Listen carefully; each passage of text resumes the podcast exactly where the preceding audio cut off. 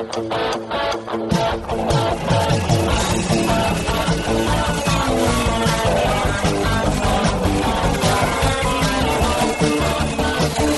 atenção, ouvinte, para você que curte o cartismo, esporte a motor, acelerando com vocês, começa agora o podcast Cartbus.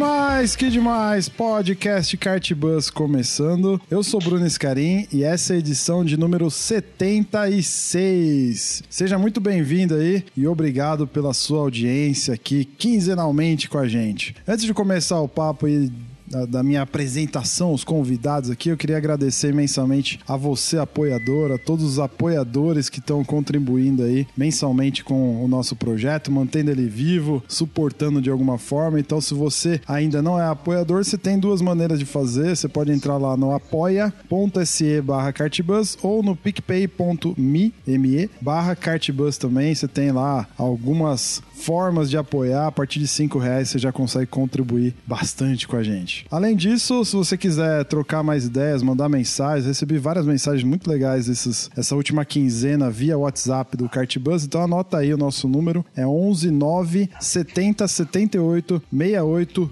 12, certo? E além disso, não deixe de apresentar o Kart Buzz aí pro teu amigo que ainda não conhece, que gosta de kart, que gosta desse mundo do automobilismo. É sempre bem-vindo mais um ouvinte aí para agregar essa nossa comunidade fantástica. Sem mais enrolações, bem-vindo André Lix, mais uma vez. Ei, Bruno, um bom dia, boa tarde, boa noite, habitual aí para os nossos ouvintes. E hoje com esse assunto aí que é o, um passo para o nosso mundo ideal do automobilismo, né? Ó, oh, sensacional, hein? Dois convidados de super peso. Eu não vou apresentar o Petit como membro fixo da bancada, que ele quase é um membro fixo da bancada, mas eu vou dar as honras de apresentá-lo como um convidado para o nosso tema, né? Então, bem-vindo aí, Petit. Vamos falar de escola de pilotagem com Christian Petkov. Bem-vindo aí de novo, meu amigo. Opa, fala, Brunão. André, como vai todo mundo que está escutando? É isso aí, cara. Estamos fazendo do Brasil um país melhor para o automobilismo. Ó, oh, aí sim. E estreando é aqui com mesmo. a gente, estreando aqui com a gente, Ricardo Molina. Bem-vindo aí, Ricardo. Obrigado, Bruno. Boa noite a todos os ouvintes do Kart Buzz e aos membros aí da bancada. Muito bom. Então é isso. Vamos falar um pouquinho de escola de pilotagem, o que, que é isso, para que serve, como que a gente, como que o Brasil está inserido nessa parada toda aí. Bora pro papo.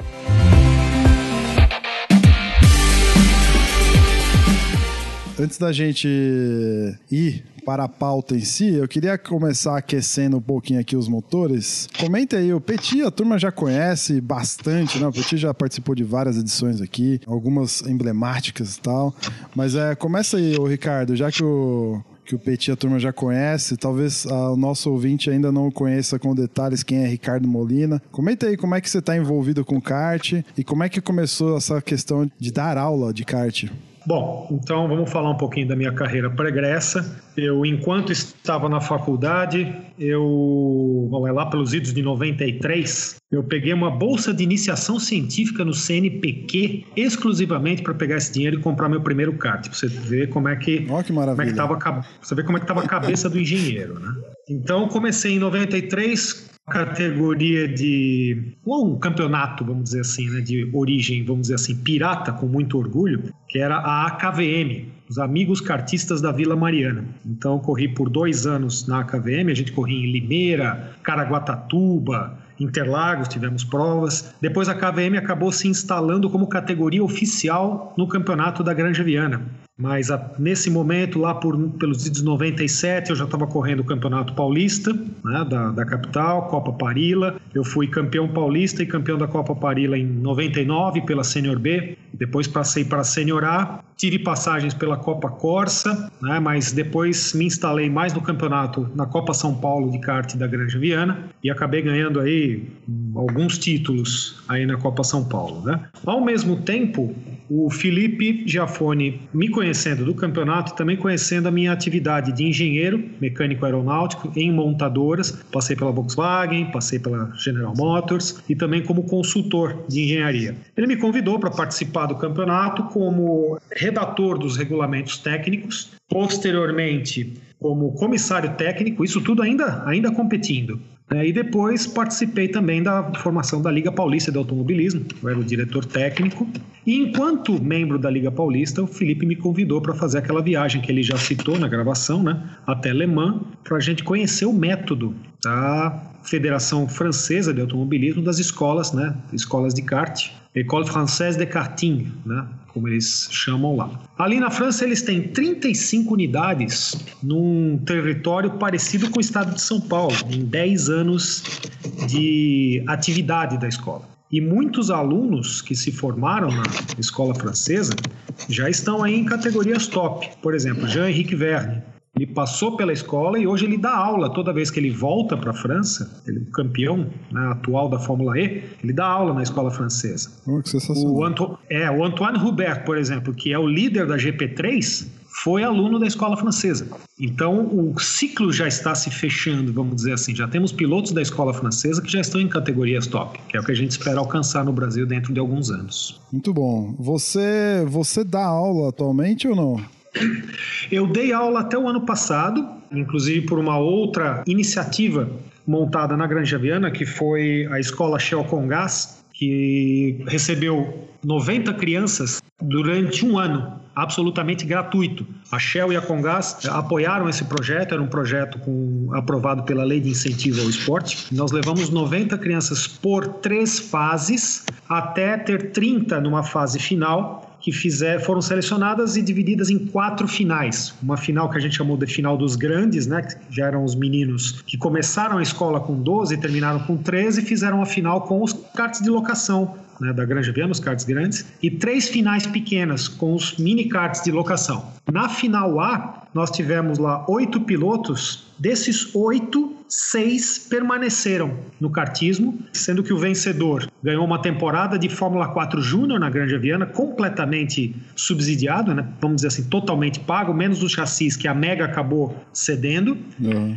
O Enzo Viendi Montini é o atual campeão brasileiro da categoria Mirim e temos pilotos na Junior Max, temos pilotos na F4 Júnior, temos pilotos já é, indo para o exterior. Né? O Eduardo Hitzmann está correndo na Junior Max, mas também vai participar de campeonatos na Europa ainda esse ano. E tudo isso da Escola Shell com Gás foi formado como um núcleo de formação da Escola Brasileira de Kart. Nós usamos o mesmo método para meio que testar. Então, no momento de implantar as três primeiras unidades, que foi Granja Viana, Vespasiano em Minas Gerais e Santa Cruz do Sul, em Santa Catarina, a gente já tinha um método na mão. Legal. Depois disso, eu parei de dar aula para as crianças. Aí eu sou só o, o, vamos dizer assim, o train the trainer, né? Eu sou o professor dos professores das novas unidades. Uhum, bacana. Ô Petit, só para quem não ouviu as edições passadas que você participou, a sua história, acho que ela foi fragmentada em várias edições do podcast, né? Faz um resumão. Pois é. Faz um resumão aí pra, do teu currículo aí, desde a época que você dava, é, que você tinha um- uma empresa, né, de, de, de formação, né, de, de pilotos, até a época de... Bom, conta aí, mais fácil você contar. Beleza, então eu vou, vou fazer igual o meu superior coordenador Ricardo Molina. Só vou- coordenador, superior fica por, por, por tua conta. Tá bom, beleza. É, vou deixar essa barata então. Eu comecei com kart com on- 11 anos de idade, andei por dois anos mais ou menos, e aí, é, por alguns motivos, eu parei. É, isso tem até em, algum, em alguma edição do podcast razão, e demorei 10 anos para vencer essa razão e voltar a me envolver com automobilismo. Me formei como piloto e fui correr de Fórmula Fiat em 97, de, de Fórmula Fiat na categoria de Uno. Logo depois, a categoria mudou de Uno para Palio, foi bem na transição, e eu fiquei com o carro sem patrocínio, né? não podia vender o carro nem nada. Acabei vendendo o meu carro para o Antônio de Souza, dono da Escola de Pilotagem Interlagos, que é a primeira, a mais tradicional que tem aí. E quando eu vendi o carro, aí o, o próprio Toninho de Souza falou assim: Ó, tô precisando de instrutor. Você não quer assistir uma aula aqui de um outro instrutor que já dá para ver se você gosta do negócio e se adapta? E aí foi meio que uma descoberta pela, pela, pelo gosto de dar aula de, de automobilismo, né? Primeiro que você continua envolvido com o negócio e de um jeito que você pode trabalhar e, e aí eu- isso foi acendendo um- uma luzinha assim, meu, acho que eu gosto desse, desse negócio, né? E hum, aí eu acabei montando uma empresa de antes de como é que é, direção avançada, defensiva, anti-sequestro e tal, em parceria já com, já com a escola de pilotagem lá do Toninho. Aí acabei ficando mais alguns anos e depois fui chamado é, por indicação do, do, do próprio Rubinho é, Barrichello para começar a dar aula para criança no IBK, que era o Instituto Barrichello Canaã. Isso foi em 2011. E aí eu comecei a dar aula e com isso eu voltei muito para o cenário do kart porque eu estava, meu, duas, três vezes por semana na pista, ou dando aula para criança, aí eu comecei a dar aula para adulto, aí eu tive a ideia, eu vi que no mercado não existia nenhum instrutor falando nada na internet sobre pilotagem, comecei a postar meus vídeos no YouTube. E aí que eu vi que a história dava, dava jogo, né? Tinha trigo para colher no, no, nesse meio. Muito bom. Senhores, vamos ouvir o áudio que o Ricardo comentou, que é o áudio do, do Felipe Giafone. O Felipe, eu tava batendo um papo com ele pelo WhatsApp, e aí eu pedi um depoimento para ele de como começou essa história toda, ele me mandou. Confere aí. Oi, Bruno, tudo bem? Vamos lá. É, eu tive envolvido né, nesse, na, na EBK, eu vi uh, numa alguns, acho que coisa de 5, 4, 5 anos atrás, eu fui até a FIA lá, eles fizeram uma exposição de, de alguns produtos que eles tinham, e dentro desses produtos estava essa escola francesa, tida como pela FIA, né, da, da FFSA, que é a, é a Federação Francesa, como uma das melhores escolas do mundo de kart, né. E eles são, se eu não me engano, são 54 escolas lá.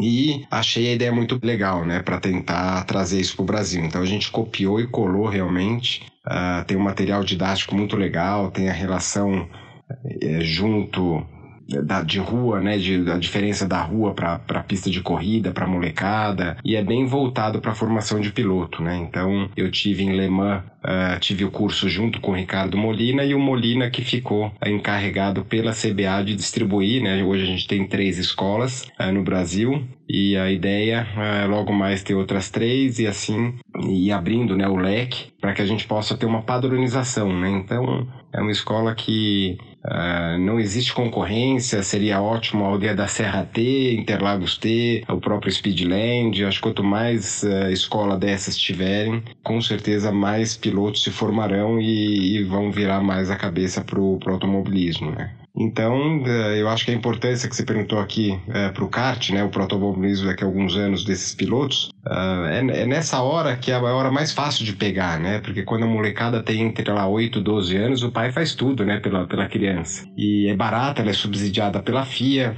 então é a hora de colocar e, né, e, e você aumentar muito mais a quantidade de, de pilotos, né, ou de praticantes, é, isso também é muito importante, que às vezes a gente sabe que arrumar um Ayrton Senna é muito difícil, um Nelson Piquet ou um, né, um Emerson, o próprio Rubinho, uma massa, acho que a gente conta nos dedos, né, os pilotos top que a gente teve com sucesso, mas pilotos top a gente tem muito, é, só que o com sucesso que é o difícil, porque depende, depende de várias coisas, né. Então essa ideia da escola é realmente para crescer e a gente aumentando o número de pilotos também no, no kart, isso vai aumentar para o automobilismo, vai girar toda essa economia que é que a gente gosta do automobilismo nacional também. Então acho que essa que é a ideia aí. Um abração. Muito bem. No áudio, o Felipe fala um pouquinho de onde surgiu a ideia e tudo mais, né? Como é que você pode complementar isso aí para nós, Ricardo? Eu sei que você já falou um pouco no começo, mas da onde que surgiu assim essa coisa? Pá, vamos lá para França, vamos entender como é que é esse negócio, vamos ver se funciona para o Brasil, vamos trazer. Como é que foi? Como é que surgiu tudo isso? Bom, a FIA ela tem é, um fundo que ela monta com as taxas de inscrição, superlicenças que os pilotos top pagam. Então eles, ela reverte uma parte desse fundo todo dentro do automobilismo no mundo todo. O Felipe Jafone, junto com Cleiton Pinteiro, que era o administrador anterior da CBA, estavam num evento da FIA e entraram em contato com os vários projetos e entre eles estava ali a sugestão da FIA do uso do método da Federação Francesa, que já vinha sendo implementado há algum tempo na França e em outros países com resultados muito bons, não só com a formação de novos pilotos, um aumento aí da, da chamada base da pirâmide, mas também com a educação do trânsito. E eles tinham uma estatística interessante, que depois de 10 anos de escola, a ocorrência de. Na França, infelizmente, nos países desenvolvidos, parece que eles procuram problemas quando não existe. né? inclusive índices de, de, suicídio, por incrível que pareça, nos países mais desenvolvidos da Escandinávia. Então, o ser humano, às vezes, é um, é um bicho difícil de entender. Mas na França, quando eles não têm problema, eles vão procurar e lá a molecada participa muito de racha. E dos alunos que participaram na escola francesa de kart, a ocorrência era zero. Então, a, esse ensinamento de que a velocidade tem que ser praticada no local correto, né, da maneira correta, foi muito forte. Então, todo esse, esse pacote parecia casar muito com as nossas necessidades aqui no Brasil. Não havia um ensino padronizado do cartismo. Infelizmente, uh, o número de praticantes vinha estagnado uh, durante muitos anos e nós não temos aqui uma pirâmide, temos um poste. Então, eles resolveram colocar um projeto junto à FIA, foram aprovados e a FIA destinou uma verba para a implementação das primeiras escolas aqui no Brasil. Nós implementamos essa, essas escolas depois desse treinamento da França, que é feito na agência central, na, na, unidade central das escolas francesas, fica ali dentro do campo infield de Le Mans. Ali fica uma, uma unidade da, da Federação Francesa. Fomos lá, conhecemos todo, todo o sistema. Eles têm todo um caminho que vai dos melhores da escola francesa até a Fórmula 2 passando por todas as categorias de base. A Federação Francesa, com a ajuda de várias empresas francesas, vão apoiando os pilotos até a Fórmula 2. E dali, o piloto se mostrando bom o suficiente, acaba galgando uh, vagas na, não só em Fórmula 1, que Fórmula 1 lá é um dos objetivos. Eles têm a cabeça muito aberta para o Campeonato uh, Mundial de Protótipos, para o WEC, para a DTM, para tudo que é GT, tudo ali que é categoria top, categoria profissional, os europeus dão muito valor. Um pouquinho diferente de nós, que ou é Fórmula 1 ou não é nada. E eu já penso de uma maneira completamente diferente. Então nós trouxemos o método, implementamos e agora dentro em pouco tempo, a gente vai começar a adaptar esse método à nossa realidade. O método francês a gente acha que é, um, é muito quadradinho. Acontece que a França, por ser um país de dimensões menores do que no Brasil, você não tem uma variação, uma variação muito grande entre as culturas das regiões francesas, contrário aqui do Brasil. Se a gente pegar, por exemplo, o valor da aula aqui em São Paulo, é impraticável na é, unidade de Imperatriz do Maranhão, onde eu acabei de estar formando lá os instrutores. Então tem que ser totalmente adaptado à realidade local, uhum. o discurso, a forma como acessar os, os meninos. Então é, é, um, é um problema diferente que a gente vai começar a identificar a partir de agora. Legal. Você falou de método, né? O, quando o Jeffone fala de padronização, ele se refere a isso? A, a, a gente ter um, um método único no Brasil todo todo, ou uma, uma linguagem única de ensinar a pilotar, é isso? Faz sentido isso? Perfeitamente. Então, olha só, o, o, método técnico, vamos dizer assim, a abordagem é uma, é uma forma de você sensibilizar o menino para receber esse método técnico. Então, os exercícios serão sempre os mesmos em Imperatriz do Maranhão, ou em Santa Cruz do Sul, ou em São Paulo Vespasiano, ou em Lauro de Freitas, serão sempre os mesmos. Os ensinamentos de, de regras, por exemplo, comunicação por bandeiras, é, largada por semáforo, quem são os, os oficiais de prova, os comissários técnicos, comissário desportivo, diretor de prova. O garoto, quando chegava nas primeiras provas em qualquer lugar do Brasil, tinha um total desconhecimento dessas normas. Não sabia o que era bandeira, não sabia quem era o diretor de prova, não tinha essa, esse conhecimento da mecânica de uma corrida. Nunca tinha treinado uma largada, por exemplo. Então, a partir do, do advento da EBK, os pilotos que passarem por ela e já existe uma ideia de que ela seja obrigatória a partir de um, de um determinado número de escolas servindo o Brasil todo, então o piloto já vai chegar mais preparado e todos eles formados da mesma forma. Legal. Quando você fala de, de obrigatório, por exemplo, existe a possibilidade de que para um piloto ingressar num campeonato federado, ele ser solicitado a, a, a formação numa escola dessa, por exemplo? Quando nós tivermos um número de escolas que possa atender a pilotos no Brasil todo, sem que seja necessário se deslocar por grandes distâncias, aí a gente pode tentar chegar no ponto onde a França está. Lá o piloto só pode participar das categorias minima, que seria a nossa mirim e a cadete, uhum. só pode participar dessas categorias se for formado por uma unidade da FK. Entendi. Legal, bacana. E assim, o, o Felipe fala no final lá da, do áudio, né, que o, o objetivo é você aumentar e fomentar o esporte, aumentar o número de praticantes. Né? Tem alguma coisa além disso? Então, qual é o propósito assim, da, da EBK, se a gente for é, tentar entender? O propósito da EBK é você conseguir aumentar o número de meninos que experimentam o kart. Então veja lá, esse, a, eu já ouvi a EBK é a nossa escola de campeões. Não, não é. A EBK vai formar pilotos de kart. O que for, pode parecer é, chavão, mas o que forma campeões é campeonato, é correr, é participar de várias temporadas. A EBK vai formar o piloto de modo que ele esteja totalmente pronto para participar da sua primeira corrida. Ah, Só que por um custo muito baixo. Então hoje o menino vai correr de cadete. O pai tem que comprar o chassi, comprar macacão, comprar capacete e deixar o menino na mão de um preparador e virando voltas e voltas e voltas e horas e horas e horas e reais e reais e reais indo embora. Na EBK, por um custo muito menor, com a instrução dirigida por, por instrutores formados todos da mesma forma, todos gabaritados. Então, a formação é muito mais concisa, ela é mais consistente e muito mais barata. Assim você consegue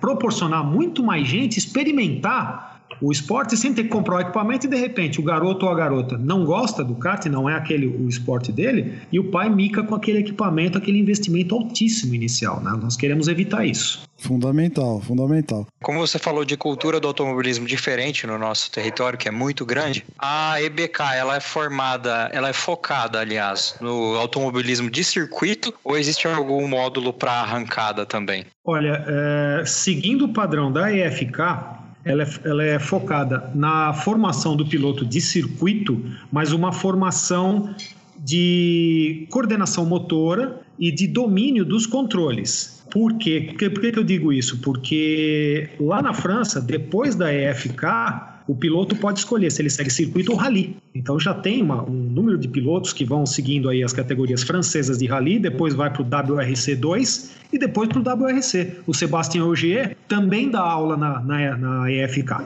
mas ainda não há uma, vamos dizer, uma cultura da arrancada, porque não deu tempo de pensar nisso ainda. A gente sabe que é um, uma modalidade que cresce bastante no Brasil. Eu mesmo tive a oportunidade de acompanhar muita coisa em Piracicaba através da Liga Paulista, né? Mas ainda não há essa, essa linha no, na, na EBK, porque não houve tempo, ainda estamos desenvolvendo a parte de circuito. Certo, até, até porque é um ecossistema totalmente diferente, né, Molina? Apesar sim, do sim. básico ser igual, é, é muito diferente, né? É, é diferente, mas requer a mesma disciplina e até mais, porque é uma operação muito mais crítica do que a, o automobilismo de circuito. Eu não diria que seja perigosa, mas ela exige uma disciplina muito, muito estrita, muito, digamos até militar, porque o acionamento do paraquedas obrigatório, o ponto de frenagem, sentir o carro, eu acho que a arrancada poderia se beneficiar muito de uma estrutura de formação. A gente tem aquela categoria dos mini dragsters, né, que, que, que leva os meninos lá com motor de, de, quatro tempos, muito parecido com o F4, né?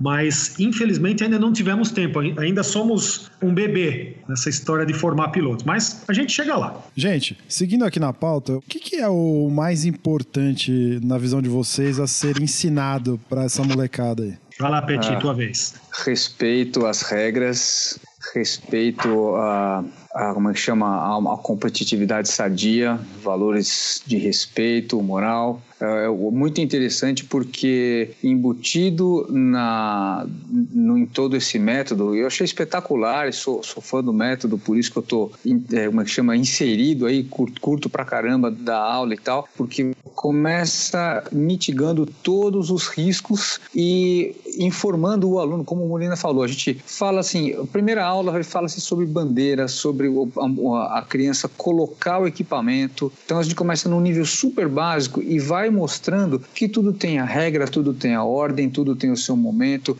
Quando a gente dá aula para duas, dois alunos juntos, a gente incentiva um a ajudar o outro, é, ou seja, a gente cria alguns, alguns valores que associados a, a, essa mitigação de risco no início do, do, do, ensino, cara, dá muito certo. Até hoje, a gente está aí quase dois anos de EBK, não teve nenhum acidente, não teve basicamente nenhum piloto que, se vamos chamar assim, expressão, né? Se, se meteu a besta de querer acelerar antes do que podia, ou porque o cara já vê que a gente já tá tudo delimitado, já está tudo previsto. Então, o moleque começa a querer sair da linha, opa, a gente já já corta o barato do moleque ainda no contorno de cones e aí ele nota que é, que é a situação que ali tem que ter respeito. Cara, isso, e isso falou... forma. Ah, isso... isso forma, desculpa, isso não forma bons pilotos, mas forma bons cidadãos e bons, bons motoristas para frente, entendeu? Ah, isso, isso é muito legal que você está falando, porque eu, eu sou fã desse tema de, da questão de segurança, né? De atitude segura, principalmente. E a gente já discutiu aqui em várias edições do podcast, deve ter umas três ou quatro aí, só sobre o tema de segurança, principalmente as últimas, a última, acho que edição que a gente falou sobre é, um acidente que rolou na granja e tudo mais onde a gente discutiu bastante essa questão, né, da, da atitude segura de um piloto na pista, né, e o quanto isso é, é gerador de acidentes muitas vezes, né. Não é só uma condição insegura na pista, mas muito mais a atitude do piloto em respeitar, né, o adversário, em respeitar os limites, né, respeitar as regras, tudo isso aí vai fazer com que ele tenha uma pilotagem segura, né, não aconteça acidentes e tudo mais. Isso, isso não é tese só de, de kartismo, né, isso aí tá nas indústrias, né, o, o Molina é,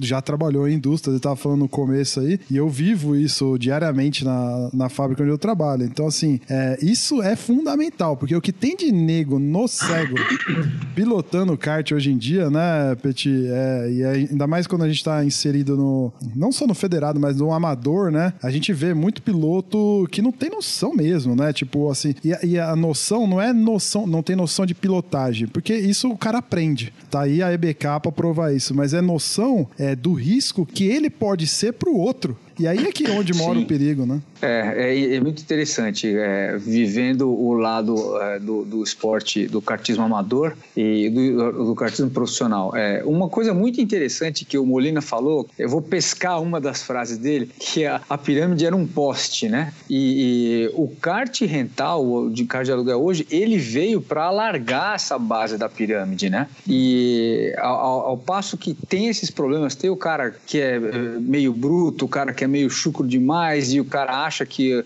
que a borracha no, no, no kart indoor, o borrachão, tá ali para empurrar o coleguinha, né? É, e, e, apesar de existir esse tipo de coisa, a gente, é, tanto na EBK como, como no, no, esporte amador, mesmo no kartismo amador, a gente vem, vem notando que há, há necessidade, há o espaço desse amadurecimento, entendeu? E, e, o interessante são esses casos que eu comecei a dar aula para um, para um adulto no indoor, ele descobriu o EBK e trouxe o filho. E já é. teve caso do cara trazer o filho, eu fui dando aula, o cara ficou curtiu tanto, eu, meu, eu quero isso aqui para mim também. Como é que eu faço para virar piloto? E aí o cara tá andando de indoor hoje e aí alguns já estão comprando kart e tal. Então assim, é, uma coisa tá alimentando a outra e de uma maneira que eu acho super saudável, entendeu? Desses seguindo esses princípios que a gente falou. É, muito louco, muito louco mesmo. Muito bom, excelente. E assim, o que, que é mais difícil de ensinar para pra garotada? É, depende da idade, cara. A EBK funciona assim, ela é, é aplicável para crianças a partir de 6 anos completo até 11, né? E, e são duas dificuldades. Quando você pega uma criança muito novinha, a gente precisa testar a coordenação motora fina dela antes de deixá-la acelerar. Então a gente faz a criança pôr e tirar todo o equipamento de segurança umas três vezes sem ajudar, ela tem que se virar. Então, se a criança não coloca direito a balaclava, a gente sabe que pode ser que a coordenação dela não esteja pronta. Se tem muito problema para colocar luva e não consegue encaixar cada dedinho no buraquinho lá, a gente já fica esperto. E tem criança que, apesar de colo colocar o equipamento tudo, chega no kart e senta no kart, ela é monoprocessada ainda. O que quer dizer isso? Um exemplo é, você sabe que todos nós, uma hora ou outra na vida, aprendemos a andar. Uns com nove meses, uns com um ano e dois meses, com um ano e três meses, sei lá. Mas todo mundo aprende a andar direito. Então, essa questão da coordenação motora fina é a mesma coisa. Então, tem criança que senta no kart, aí eu falo assim, explico onde é o acelerador, onde é o freio, o volante, o que lado que está o motor e tudo. Vou ensinando um pouquinho de lateralidade, eu falo, ó, com o kart desligado e parado. Freia aqui para mim, como é que faz? Aí ele pensa, e aí aperta o acelerador. Então, assim, você vê que a lateralidade não está resolvida. Aí, ou então, freou, beleza. Acelerou, beleza. Agora, sem ligar o kart, eu quero que você olhe para mim, eu falo para a criança, olha aqui pro tio, enquanto você olha pro tio, pisa no freio. Ele não consegue, ele tem que olhar pro pé para pisar no freio. Nossa. Então você sabe que, meu, não adianta eu ligar o kart. ou ele vai Ainda não, né? acelerar né? e bater.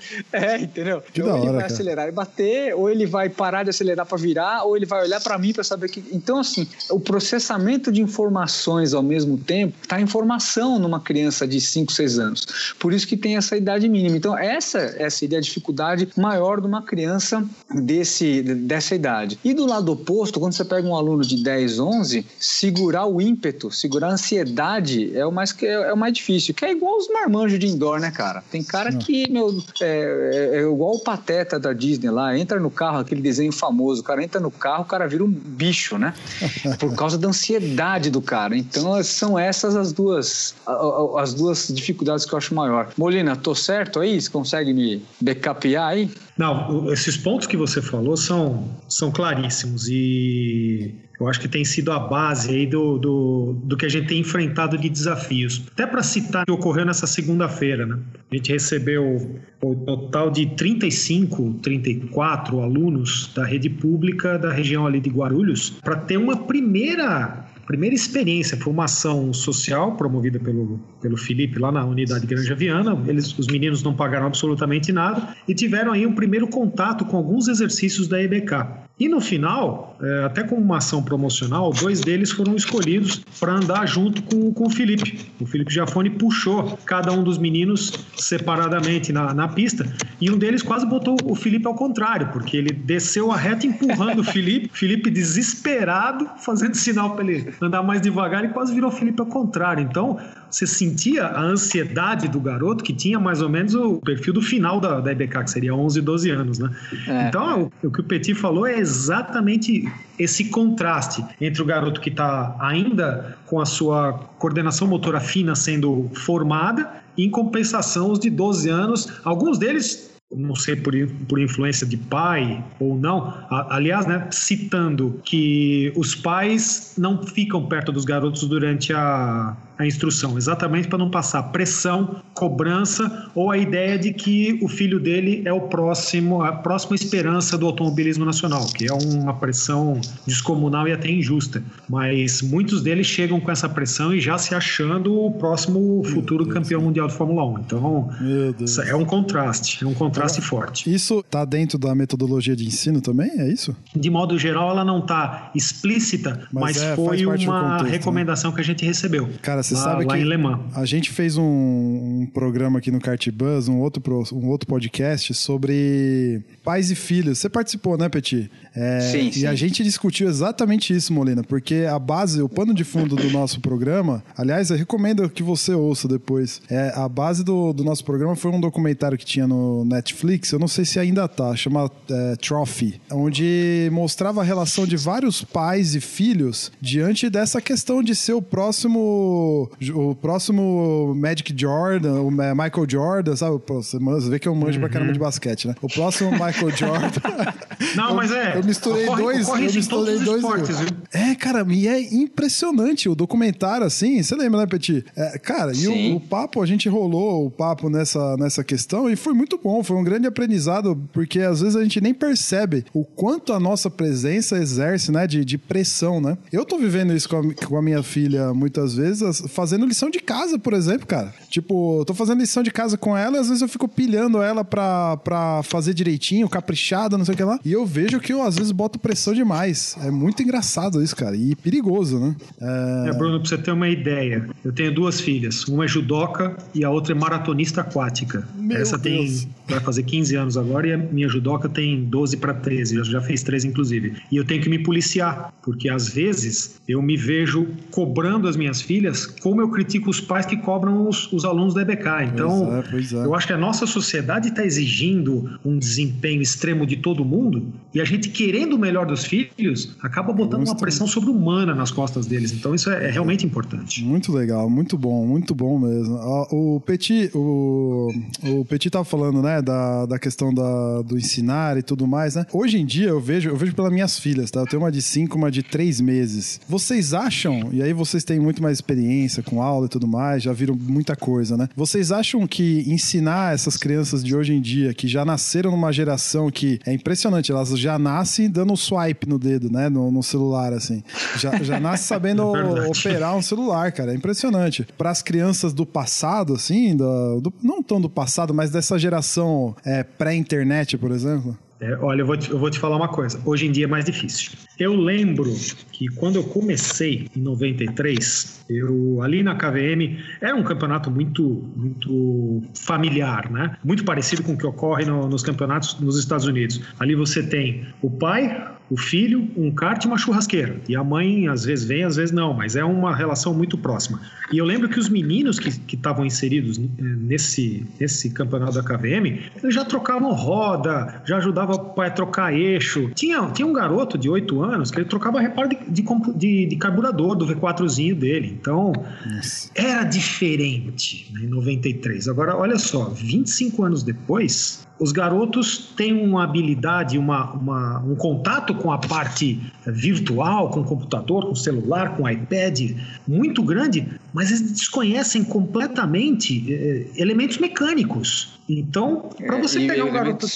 Elementos mecânicos básicos. Exato. Alavanca. Eles não, não, não, conseguem entender o efeito da alavanca. Você mostrar um freio de cadete, que é um cabo que aciona uma pinça através do sistema de alavanca para colocar uma pastilha no disco, é como se. Como a primeira vez que o Caramuru colocou fogo na aguardente, os índios falaram: Ó, é um negócio assim, outro mundo. Eles quase começam a fazer reverência para Caramuru, Nossa, Caramuru. Cara. É estranho, é estranho. Eu acho que num determinado momento nós vamos ter que caminhar no sentido oposto. E o engraçado que você tá falando, eu lembrei, cara, eu tô com várias referências hoje. Eu lembrei, eu, eu ouço muito podcast, né? Os meninos já me conhecem. E eu tô, ultimamente eu tô uma pegada de ouvir podcast de low carb, né? De alimentação forte, esse negócio que eu não quero, eu não quero morrer nos próximos anos, né? E é engraçado, cara, que o cara, é, o cara fala que assim, que as nossas crianças hoje em dia, elas não sabem da onde vem o frango. Elas não sabem da onde vem, sei lá, o tomate, sabe? A, a galera hoje em dia não sabe, tipo, que o tomate é um fruto que nasceu de um pé, assim, da, que tava no mato, né? Sabe? O que o frango tem lá, o, o animal. É a galinha, é que o frango era uma galinha. Exatamente. Exato, exato. Acho que, acho que vem da, da gôndola do supermercado, e só. Que mundo, hein, meu? Que mundo. Que desafio também, né, para vocês isso aí, né? tentar contextualizar tudo isso numa dinâmica lá de, de ensinar, né, a pilotagem. Show de bola, muito bom. Senhores, vamos lá para mais uma pergunta aqui. Como identificar um bom piloto? Aí eu quero ver, meu. Quem é o nosso próximo cena, né? Olha que pergunta lazarenta, né, bicho?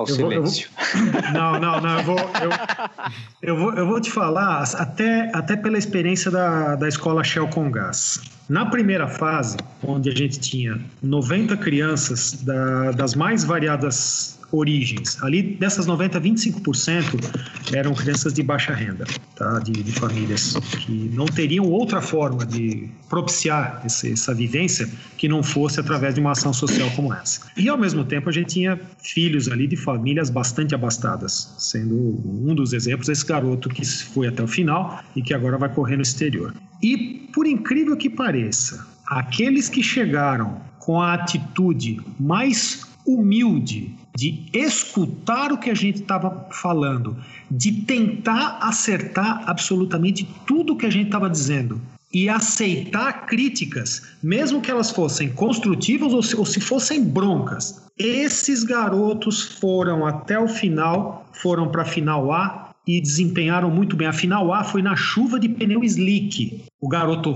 às vezes rodava, voltava e voltava fazendo o mesmo tempo que estava fazendo antes. E no final, mesmo o vencedor, ele não teve a atitude de tripudiar em cima dos outros, ele puxou o segundo e o terceiro colocado para o degrau dele. Foi um negócio assim emocionante. Então, o que eu posso te dizer é o seguinte: como é que a gente sabe que um piloto tem futuro? A partir do momento que ele escuta mais e fala menos. Para mim, essa é uma grande dica. Espetacular. Eu já vou emendar aqui. Um, eu publiquei um post lá no Facebook, no nosso grupo de de ouvintes lá do podcast, lá, lá no Facebook. Um dos nossos ouvintes, o Ricardo Banniman Soares, deixou uma pergunta aqui bem legal que tem a ver também um pouco com, com essa que você acabou de responder. É, ele diz assim: ó, treino faz o cara melhorar degrau após degrau. Mas sem talento, um piloto pode ainda assim atingir o rótulo de piloto diferenciado?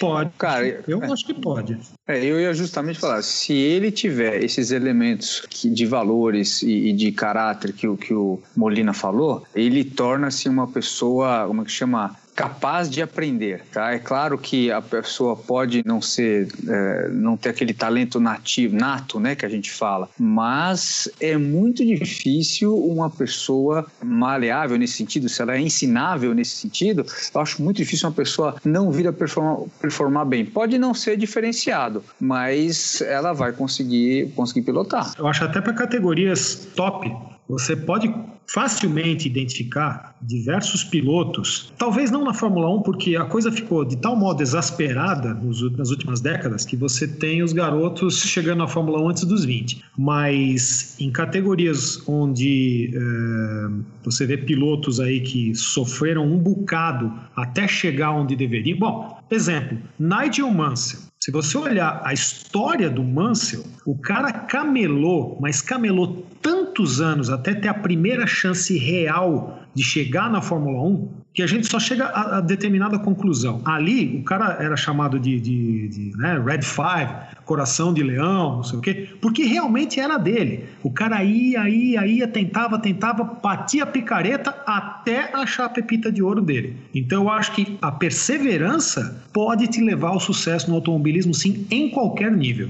Ah, eu concordo com isso. Eu acho que perseverança é a palavra. Isso é, isso é, eu acho que é fato. A gente tem várias experiências dessa no, do, de caras que saíram do amador e estão sendo campeões brasileiros aí da, dessa última edição que rolou. Que na, na verdade é o ápice do, do, do kart no Brasil hoje, né? A gente tem vários eventos, é, vários exemplos de, de cara que começou lá, molequinho na base, no cadete, e hoje tá correndo é, em altíssimo nível na Rotax, por exemplo. Né? E você vê que os caras treinam mesmo, se dedicam, se dedicam, que estão lá na pista. No indoor aparece muito isso, né, Petit? No rental aparece muito isso. Tem uma galera que é que tá lá todo, todo dia, praticamente, treinando, treinando, treinando. Você vê que esses caras que mais treinam são os caras que obtêm maior destaque, né? O Petit também é prova disso na, na no pista de pilotagem, certo, Petit? Quantos caras já fizeram coach com você, né? Aprenderam fundamentos, né? Colocaram isso em prática, estão treinando, tá evoluindo pra cacete, assim, né? Isso é muito louco. E é, e é, é fato. Sim. Né? Sim, isso, isso comprova o que a gente está falando. É. Desde o cara que o cara tem uma, uma resiliência, uma perseverança no negócio assim, absurdas, né?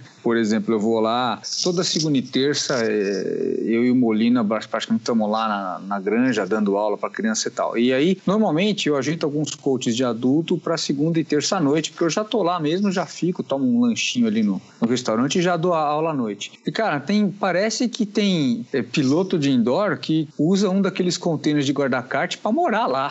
Porque, é verdade. o cara tá lá toda tarde. Tem, tem cara que sai do trabalho, ele não vai. É igual aquele cara que antigamente, né? Que o cara saía da fábrica, passava no bar para tomar o 51 dele, só depois ele ia para casa. Tem cara que é assim cara, com kart, velho. Tem cara, cara que é assim para da... ir trabalhar, meu amigo. Não é saindo, não. Tem cara que é assim que tem que passar antes de entrar. É, então. É, antes de é, entrar, é, pois é. Ordem inversa. Excelente. Então, assim, tem cara que tá direto lá. E tem cara que demorou, ele não tinha facilidade para o negócio, ele não tinha tanto talento e o cara fez aula comigo e aí foi a gente, ele foi evoluindo e ele foi melhorando. É, eu tenho assim, tenho nomes na minha cabeça, né, que de, de, caras que evoluíram demais assim. Um deles, acho que a gente até já ele até já participou, que é o Dagmar, Dagmar Viana. Cara, eu lembro dele direto também nesse sentido. Quando é, eu tava começou... falando para você, eu pensei nele. E hoje, cara, ele tá num nível altíssimo. Tem um cara que tá chegando no mesmo nível, é, que tá, assim, perseguiu ele, fez aula comigo já alguns anos atrás e a gente notava uma dificuldade dele no pedal do freio e tal. Aí ele foi se superando, superando. Cara, ele tá andando muito rápido, que é o Wagner Takita também. Até um abraço para eles se escutarem, pro Dagmar e pro Wagner. Parabéns pros dois, cara. Então, assim, essa perseverança leva o cara a evoluir sim, entendeu? Leva o cara a ficar, a, a, a, a chegar lá. E tem muito, muito esse lance do, do que o Molina falou no começo. Eu, a pessoa é humilde, é ensinável, ela, ela tem uma educação na questão socioemocional bacana que é os pais colocaram ele nessa educação ou quem foram os tutores dele e tal, ele tem chance de chegar mais longe. A turma que chega lá para vocês geralmente é parte da criança a vontade de, de experimentar alguma coisa, de ter tido experimento, já ter experimentado e, e, o pai levou porque percebeu o interesse dela ou é mais uma coisa que assim, pô, é, eu quero que meu filho pratique um esporte diferente, quero que ele esteja experimentando coisas novas ou parte, parte mais do pai assim? Assim. Tem os dois, cara. Do Tem pai, pai e mãe, né? Pai, os, os, dos responsáveis, vamos dizer assim. É, eu acho que tanto eu como o Molina, o Molina pode confirmar. Já teve caso que você tem que tirar o pai de perto, você já nota que na primeira aula você fala, ó, oh, pai, vai lá tomar um suquinho enquanto eu dou aula pro, pro moleque. E, mas tem um caso muito interessante também. Eu tenho um aluno, o aluno começou a fazer o curso com seis anos e ele também era monoprocessado. A gente foi trabalhando a, a coordenação dele, ele foi melhorando, foi evoluindo e, e o pai já conversou comigo várias vezes: olha, se você achar que ele tem que desistir, porque ele estava demorando para pegar as coisas, né? E meu, e o moleque, ele é um moleque que adora, é um moleque que pede pro pai levar. Então, assim, e por isso que ele tá lá ainda, tá no ritmo dele, mas também está evoluindo. E é um caso muito interessante, que é o moleque que quer ir. O pai já falou, pô, eu sou apaixonado tudo, mas cara, mas eu sei que tem hora que se o cara não dá pra coisa, tá demorando, se ele desanima e tal, mas é o moleque que pede. Gente, ó, o é, papo... Tem um outro caso importante também, antes, antes de terminar, que, assim, é, é um caso muito sintomático. Você lembra, Petit, aquele aluno do Vitor, que ele tinha 11 anos já com 85 quilos? Meu ah, Deus. Sim, também, sim. Então, o pai colocou porque era assim a última esperança na visão do pai de que o filho despertasse um pouco de autoestima. Pois o garoto teve que fazer aula com o kart rental grande, porque ele não cabia nos karts da escola. Só que ele está quase se formando no volante de ouro, ou recentemente se formou. Ele perdeu quase 20 quilos Nossa. e está só, tá só esperando um pouquinho para ele chegar na, na idade de F4, porque F4 Júnior ainda não dá. Ele, ele tem tem uma constituição física muito forte. Mas a autoestima do moleque aumentou tanto que ele mudou alimentação, desempenho em escola, modo de se vestir, eh, até o modo de se portar e não sai mais do treino. Então ele está sempre lá treinando, já esperando quando ele vai estrear. Então mudou a, a, autoestima do garoto fantasticamente. Que sensacional. E Bruno, não é, não é o único, tá? É, é o que eu, ia falar, desse, eu ia falar, Petit, eu, eu, ia, eu ia já pedir para vocês contarem mais casos, justamente. É, então, eu, eu formei no Volante de Ouro faz, faz o quê? Uns três meses aí, um aluno também, que parte da família tinha problema com obesidade, mas, mas a questão não é, não é nenhum descontrole, não é falar mal de maneira nenhuma, era algum problema, algum probleminha de, não sei se era de tireoide, sei lá o que. É hormonal. A, hormonal, isso, obrigado, Molina. E aí, o, o aluno, cara, ele tinha nove anos,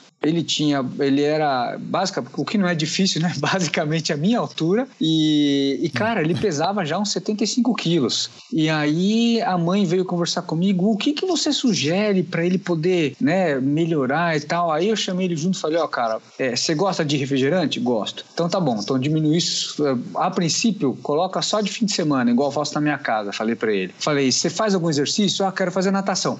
Faz natação. É uma boa. E aí o moleque, na, no, sim, do mesmo jeito, ele foi encorpando, foi ficando, ficando mais magro e mais forte. E ele também sentava no kart de, de 3HP rental. E eu formei ele no, no, no, no volante de ouro com o kart rental. Ele virou o tempo que tinha que virar. E o mais legal disso é que ele abraçou essa, essa, essa vontade tudo. E ele era um cara, assim, quieto, observador, mas o cara que obedecia tudo que você falava, ele ia e executava e melhorava e achava onde estava o ponto.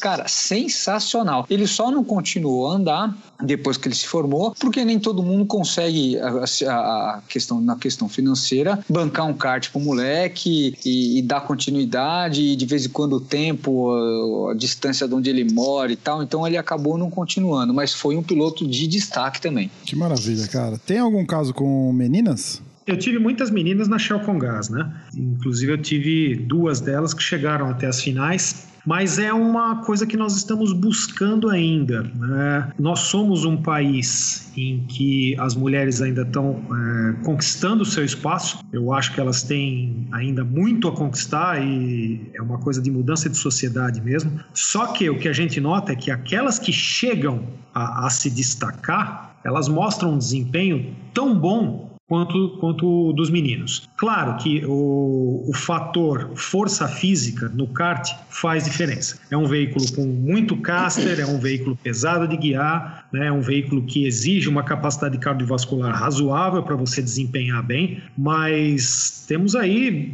várias meninas que, que desempenham e as meninas que se. Acho que não, não formamos nenhuma, nenhum volante de ouro em São Paulo, mas em Santa Catarina temos três meninas formadas em volante de ouro e as três estão participando das competições locais. Então, é, é tende a, a, aumentar muito essa participação. Muito bem. Eu tenho uma filha de 5 anos e meio, vai fazer 6 anos em janeiro. Quero colocar ela para participar disso aí. Como é que eu faço? Qual, qual que é o passo é. a passo? Passa o serviço aí para nós. Facílimo. Você vai ligar na Granja Viana, 011 4702 5055, opção 1 para falar com a recepção e fala assim: tem uma filha de 6 anos, quero colocá-la na Escola Brasileira de Kart e aí, entre parênteses, se possível, com o instrutor Petit.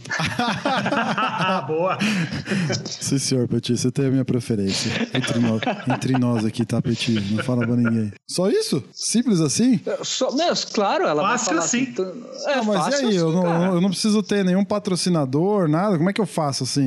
Então, o que acontece? A escola, como o Molina já falou lá no começo, ela é subsidiada pela CBA, então ela tem um custo baixíssimo para os níveis de, de, de, de quem pratica esse esporte e ela é dividida em módulos. São aulas semanais de uma hora e são divididos em quatro módulos, que é primeiro volante, volante de bronze, volante de prata e volante de ouro. Cada módulo tem o desenvolvimento próprio do aluno. Então, em média, o aluno dura de três a quatro aulas em cada módulo se ele for na, se ele for na, na evolução, é, como é chama? Geral, que todo mundo normalmente tem. Tem aluno que se forma mais rápido e tem aluno que se forma um pouco mais lento, mas por causa do desenvolvimento de coordenação motora, que pode demorar um pouquinho mais e tal. Não que a pessoa que não vá ser tão bom piloto, até muito pelo contrário. Tem, tem piloto que demora mais para pegar, que quando pega a manha do negócio sai de baixo, entendeu? Então, e os preços, cara, aqui em São Paulo é o que a gente pode dizer, começa a partir de 120 reais o primeiro módulo, que é o primeiro volante. Por aula, né? Por aula, isso. Por aula de uma hora de duração cada aula. Muito bom. Ah, que... sempre, sempre às segundas e terças-feiras, lá na Granja Viana. Molina, para quem quiser mais informações, a gente tem ouvintes de outros estados, até de outros países, né? De outros países vai ficar um pouco mais difícil, mas de outros estados do Brasil, é, onde que a gente concentra, onde que tem todas as informações aí, para quem se interessar saber? Olha, tem um subsite da EBK no site da Confederação Brasileira de Automobilismo, é www.cba.org.br e lá tem o subsite. Ali você vai ver onde estão as unidades, qual é o conceito da escola, os valores, tem até minigames para o menino entrar em contato com esse mundo da EBK, com esse mundo da, da, da, educação para o trânsito. Ali todas as informações e todas as unidades estão, estão inseridas. É um subsite do site da CBA. Muito bom. Então... Ah, inclusive, o Molina, tem cba-ebk.org.br. Se eu não me engano, é esse mesmo. É, Isso, dá para aqui também dá para entrar direto. Muito bom. Vou deixar o link na postagem dessa edição do podcast. Para quem tiver interesse, acessa lá o site que vai estar tá lá na postagem ou aí no show notes do teu aplicativo de podcast. Muito bom, senhores. Excelente. Infelizmente, a gente tem que encerrar. O papo tá ótimo. Adorei a conversa. Foi muito boa mesmo. Muito esclarecedora, muito é, reflexiva, né? Várias reflexões interessantes aqui. E isso é muito bom porque acho que todo mundo cresce, né? Quem ouve aprende coisas novas. Quem é pai toma um puxão de orelha e tem de tudo, né? Isso é, é legal refletir sobre essas coisas e ver que o automobilismo brasileiro tem esperança ainda, né? A gente consegue enxergar um pouco de esperança nessas iniciativas iniciativas, né? De um, de um automobilismo melhor, de um automobilismo mais acessível também e tudo mais. Excelente. Obrigado aí, viu, Ricardo, pela tua presença, pela tua participação. Foi muito bom. Imagina, sempre que precisar da gente, quiser contar com a gente, é só chamar. Você está em alguma rede social, algum meio de contato, quem tiver interesse de bater um papo com você e tudo mais? Você tem algum link que você queira deixar aí? Quem tiver vontade de bater um papo comigo, Facebook, cara. Tá lá, Ricardo Molina. Tá? Eu respondo muitas perguntas com mensagens através do Facebook tá? sobre a EBK, sobre outros assuntos. Eu também sou comentarista do Band Esportes para o Campeonato Alemão de Turismo, DTM. Né? Então eu estou sempre respondendo aí perguntas sobre os dois assuntos. Essa eu não sabia, não. Que é, pô, que bacana. Então todas as transmissões você está lá no, no Band Esportes, é isso? Isso. Esse final de semana temos a etapa de Nürburgring do, do DTM. Sábado uma prova, domingo outra. Pode me ouvir lá. Muito bom. Diga-se de passagem, muito bem conceituado. Tem os meus elogios e cumprimentos. Opa, obrigado, agradeço. Infelizmente, infelizmente esse programa vai ao ar depois dessa corrida, mas quem acompanha a DTM tá aí, fica a dica aí de acompanhar nosso amigo Ricardo Molina aí. Muito bom, eu adoro o DTM. Vou começar a assistir mais então agora. Opa, ah, seja bem-vindo. Peti, valeu, meu amigo. Valeu. Obrigado por ter participado aí mais uma vez. Imagina, cara, eu sempre um prazer, adoro participar. É, sempre que me chamar, estamos aí. Estou sempre à disposição. E agora o ouvinte já sabe que quer dar aula para alguma criança, pode me chamar. Quer dar aula para algum adulto, pode me chamar também. eu não vou deixar de vender meu peixe, cara. Não é, você, é for, você é formado em que mesmo? Marketing, né? Exatamente, sou publicitário, cara. Sou publicitário. Tem, tem que ser. Ah, aliás, tem pistepilotagem.com.br, mas também tem auladecart.com.br. Manda ver que você me acha lá. Vídeos novos, né? Teve vídeo novo aí. A gente está gravando no dia 6 de setembro. Vídeo novo nessa semana no canal, né, Petit? Semana passada, Sim, da, da, participação da Copa São Paulo. E, e vamos que vamos. Tem aí umas pautinhas para entrar no ar a semana que vem também. Muito bom. André, ficou mudo, André. O que, está acontecendo? Ficou triste? uh, Bruno, é sempre difícil atrapalhar o fluxo, assim, quando os convidados têm tanto conteúdo, tanto gabarito, né, Bruno? né, cara? É, é difícil você ficar até com vergonha de interromper aqui. É melhor deixar o convidado falar e não estragar o podcast. Mas vou deixar aqui minha contribuição para todos, porque eu acho que esse podcast aqui vai ser mais ouvido por pais de pilotos do que pilotos propriamente. Né? Todo pai tem essa, essa dúvida de quando está forçando demais o, o filho esporte ou qualquer atividade, né? É, é, simples, só tem que pensar o seguinte: hoje eu fui melhor que ontem? Se não, pelo menos eu aprendi alguma coisa que eu não devo fazer. É simples. É isso aí. E aos poucos vai evoluindo. Muito bom. Muito Pô, bem. sensacional. Falou um programa, mas, cara, sensacional. Parabéns.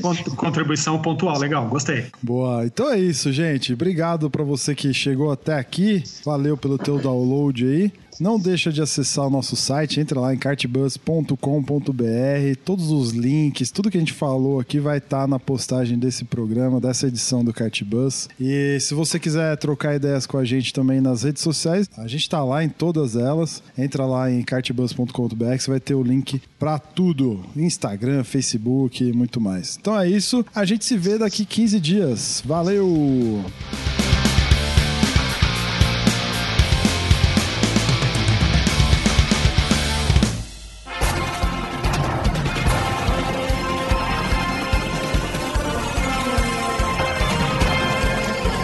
Bandeira quadriculada na frente branca agitada. Encerramento do podcast Cardbus. Acesse o site card.bus e interaja conosco nas redes sociais.